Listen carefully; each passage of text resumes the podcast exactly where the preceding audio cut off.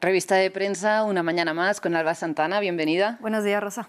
Empezamos esta crónica hablando de la situación de las personas que de momento sobreviven a la ofensiva israelí en la franja de Gaza, ¿no? Una situación cada vez más difícil según los principales eh, medios de la región. Sí, es crítica, Rosa, la situación y por eso abrimos con The New Arab, que titula El número de muertos en Gaza se acerca a los 27.000 en medio de las advertencias de hambruna de las ONG mientras continúa el ataque israelí. Bueno, este artículo de este medio eh, árabe nos habla de la situación de los civiles en Gaza, como comentabas, que es crítica en medio de las redadas en estos momentos a dos hospitales en la franja, al Al-Mal y al Nasser en Han Yunis, y las advertencias por parte de la ONU de una crisis, del riesgo de una crisis alimentaria muy grave, mientras sigue, como comentábamos ayer en esta misma crónica, el escrutinio sobre la UNRWA, que es crucial, según advierten todas las ONGs, para que esta crisis no se ahonde aún más, Rosa. Entonces, también en este contexto, las autoridades palestinas dicen que están eh, recogiendo cadáveres constantemente en esta zona de Han Yunis.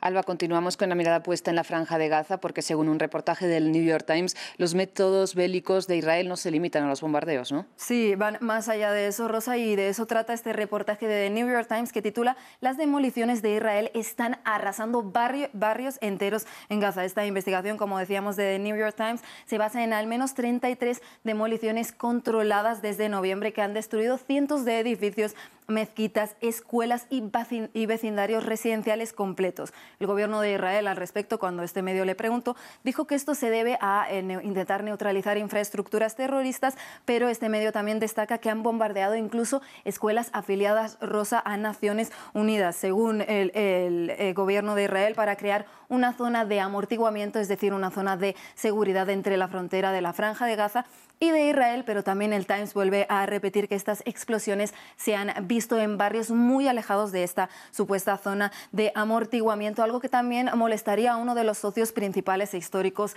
de Israel, a Estados Unidos, que opta por no reducir aún más el territorio de la franja. Desde el inicio de esta guerra rosa se han destruido o dañado al menos la mitad de los edificios de la franja.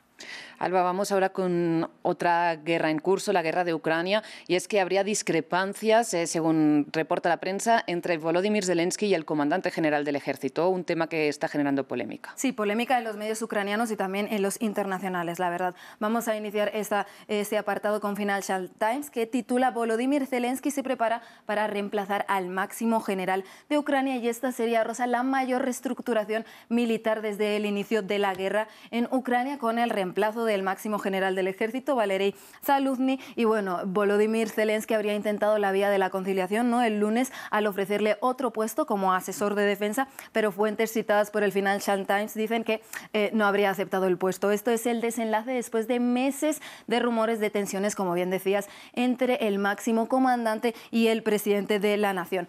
Saludni ha hecho rosa declaraciones como esta guerra ha llegado a un punto muerto que obviamente molestaron al gabinete presidencial y bueno, su destitución podría tener muchas consecuencias como revuelos entre las bases militares y civiles también de Ucrania porque la verdad es que goza de una gran popularidad como remarca este medio y también podría causarlo entre sus socios internacionales porque lo cierto es que él ha establecido una vía de comunicación. Vamos ahora con The Post que titula Las tropas ucranianas dicen que el ejército apoya totalmente a Zaluzny. Los políticos de Kiev deben dar a marcha atrás. Este artículo del medio local eh, se ha hecho a partir de 10 entrevistas con militares ucranianos de largo recorrido que bien están en el frente o acaban de volver. Y bueno, todos ellos dicen que tienen un apoyo total al general y que respalda y que reemplazarlo sería un error tanto para la seguridad eh, nacional como para el transcurso rosa también de la guerra. Llegaron a expresar estos militares que preferirían poder seguir con la guerra sin la interferencia de la clase política y también este medio destaca que podría terminar con desenlace violento su reemplazo.